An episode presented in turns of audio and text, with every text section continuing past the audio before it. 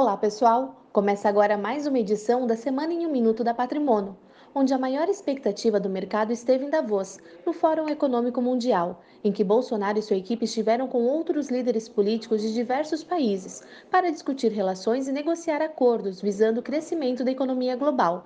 Em sua fala, Jair Bolsonaro reforçou o discurso liberal, destacando a necessidade da reforma da Previdência e tributária, a diminuição do Estado, privatizações, entre outras coisas. Apesar de rápida, ele deixou claro seu posicionamento de cumprir a agenda econômica. Enquanto isso, por aqui, um comunicado do presidente do Banco Central animou os mercados e deu otimismo quanto à manutenção da taxa Selic. O Ibovespa, por exemplo, renovou sua máxima histórica, chegando a ultrapassar os 97 mil pontos. Caso o governo tenha sucesso em aprovar uma reforma que seja, no mínimo, suficiente para manter a inflação ancorada, a expectativa de aumento de juros ainda este ano pode perder seu apelo e a taxa Selic deve permanecer estável em 6,5%. Estas foram as principais notícias dessa semana. Um ótimo final de semana e até a próxima sexta-feira.